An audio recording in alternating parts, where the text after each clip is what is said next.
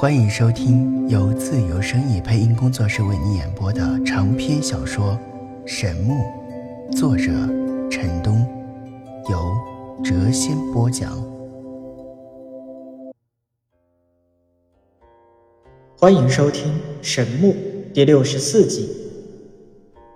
陈南忽然想起了大殿之外的那些神骨，忍不住问道：“魔殿之外的台阶上。”铺散着一些闪闪发光的神骨，难道是那个自爆神体的古神骸骨？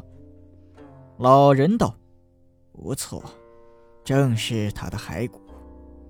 自魔殿的主人消失之后，第一代的神仆既焦虑又担心，后来迁怒于那个已逝的古神，将他的骸骨铺于九级台阶之上，令他风吹日晒。”雨淋雪晴。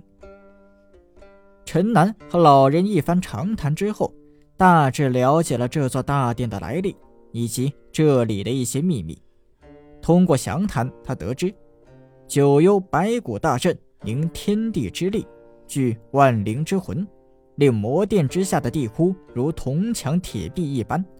若强行进出，必会遭天地之力裂身。万灵之魂噬体而亡，这座大阵端的是奇诡莫测，威力无匹。陈南虽然从老人的口中得知了破解之法，但却明白，若想将大阵完全破除，非常的不容易。白骨山的八方藏有六十四块凝元石，魔殿内则藏有三百六十五块聚魂石，需要将它们一一的拆除。方可瘫痪大阵，但这些凝元石和聚魂石非常的隐蔽。据老人讲，他在这里待了三百年，也不过发现了十之四五，可以说几乎不可能将大阵完全的破除。玄武甲是所有修炼者们梦寐以求的神甲，陈南虽然非常渴望得到它，但却还有自知之明。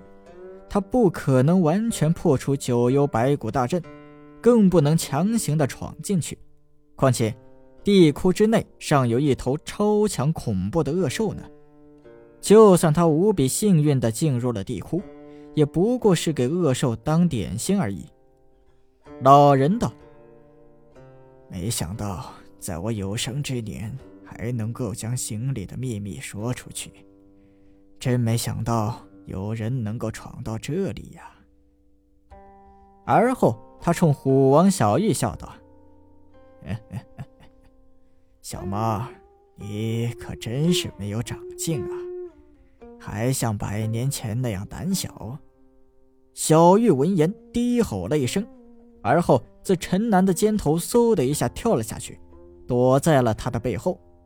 看样子，他对老人着实的有些害怕呀。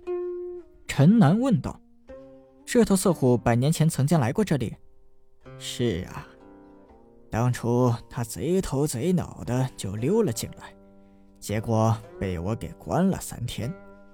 在那三天中，我不停的和他说话，谁知小猫胆小如鼠，惊得在整座大殿内到处乱跑，最后竟然吓得抱着自己的头趴在了地上。”我怕把他给吓坏了，便将他给放了出去。陈南闻言大笑不已呀。小玉似乎非常的恼恨老人提起了他的陈年丑事，不断的冲着老人张牙舞爪，但就是不敢过去。这一夜，陈南留宿在魔殿，大殿内阴寒森冷。据老人讲，这不过是九幽白骨大阵。外泄的一点阴气而已，可以想象地窟内有多么的可怕。夜里，陈南睡得并不安稳，回想老人所说的一切，他发觉有许多的疑点值得推敲。事实似乎并不完全像老人所说的那样。他越是深想，越觉得可怕。原以为已经彻底的了解了这座大殿。但细想之下，发觉此地依然无比的神秘。从小玉的反应来看，陈南对老人的身份都产生了怀疑。一想到这个问题，他感觉身上出了一层的冷汗呐。他决定天亮之后尽快的离开这里。小玉前半夜一直紧紧的贴在陈南的身边，直到后半夜，陈南翻身时不小心将他压的是直翻白眼儿，他才怒吼着远离了陈南半米距离。老人则归入了失列中，大殿内显得有些阴森诡异。第二天，陈南拜别老人，向大殿外走去。清晨的霞光洒满了山谷，巨人们正在享用早餐，血淋淋的场面令人不忍目睹。陈南和小玉躲在魔殿的出口处，静静地等待着他们的离去。陈南看着九级台阶上的那些神骨，叹道：“这么多的神骨，若是收集起来卖给神风学院的话，最起码也得要百万金币。”但他知道，匹夫无罪。怀璧其罪。若是让人知道这些骨头能够卖得天价，他肯定要被人天天追杀呀。再有，那个卑鄙无耻的副院长不可能痛痛快快的付钱买骨。如果再被他给敲诈，他非吐血不可。半个时辰之后，白骨山传来了一阵大响，一大堆带血的兽骨被巨人们抛上了骨山。随后，大地一阵的轻颤，巨人三三两两向山谷外走去，又开始了忙碌的一天。看着巨人渐渐地消失在远处的山林，陈南揪着小玉的耳朵道：“当初你死也不肯带我来，你看现在不是什么事也没有吗？你可真是胆小如鼠哎！没用的色狐！”小玉发出了一阵低吼，似在反驳。陈南看他伸出小虎爪要比划，道：“别张牙舞爪，给自己找理由了，赶快变大，咱们回罪恶之城。”小玉从陈南的肩头跳下，快速恢复成了一丈虎躯。待到陈南骑上去后，冲远处的山林飞去。一路上，小玉小心翼翼，直到出离了巨人的活动范围和巨龙出没的地域，他才冲天而起。天空湛蓝，白云无瑕。陈南驾驭小玉，瞬息百里，畅享长空，极目千里，俯瞰大地，山川河流尽收眼底。他感觉胸怀舒畅。似乎你可真幸福啊，居然生了一对翅膀，可以在这天地间随心所欲的遨游，朝游东海，暮游西山。万里之遥对于你来说，不过庭为之路。真是让人羡慕啊！小玉得意地晃了晃巨大的虎头，在空中发出了一声大吼，震天的虎啸在长空激荡，滚滚音波惊得在空中的一排大雁是慌乱而逃。说你胖你还喘上了，老实点啊！万一招来一头巨龙，到时候哭都来不及了。闻听此言，小玉果然安静了下来，他。在这十万大山中长大，深知巨龙的可怕。嗯，不对，似乎你衔回神谷那次消失了三天，但这次我们不过用了一天。你上次是不是还到过其他的地方啊？是不是还有什么事情瞒着我？小玉身子一颤，而后低吼了一声，他一边疾飞，一边摇了摇虎头。看来你这个家伙身上的秘密还真不少啊！上次你一定还去过别的地方，这片大山中是不是还有许多神秘之地啊？陈南不断的逼问他，但小玉就像铁了心一般，一概摇头对之。最后被逼得急了，开始在空中上下的翻腾，惊得陈南急忙死死的揪住了他的一双虎耳。好半天之后，他才稳定了下来。色狐脾气还不小啊！有机会一定要逼你带我去不可。虎王小玉穿云越山，一路西行。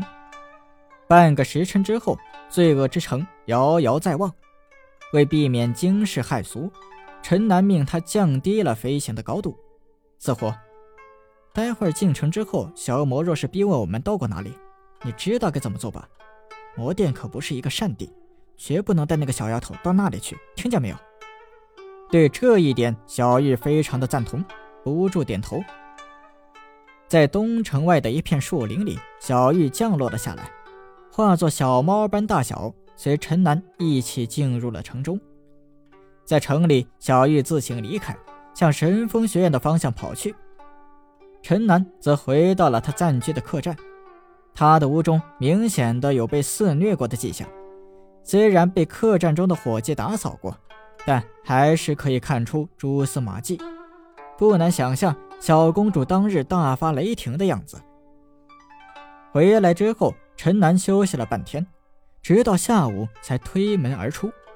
此时的罪恶之城还在盛传当日深夜那震天的龙啸事件，所有的龙骑士怒气还未散去，还在罪恶之城到处的搜人。来自由之城寻找古神遗宝的那些修炼者们，理所当然的成了被怀疑的对象。城内的气氛是一片的紧张。陈南走在大街上，心中多少的有些忐忑呀。若是让人知道罪魁祸首是他，他可就死定了，而且是惨死。数十个龙骑士若同时出手，莫说是他，就是一个绝世高手也难以应其锋芒。在城中，他碰到了一些神风学院的学生，其中几个魔法师对他是怒目而视。还好，并没有人上前找他的麻烦。当太阳快要落山之际，意料中的事情来了。小公主抱着小玉来到了客栈，一副兴师问罪的样子。戴戴，你终于回来了！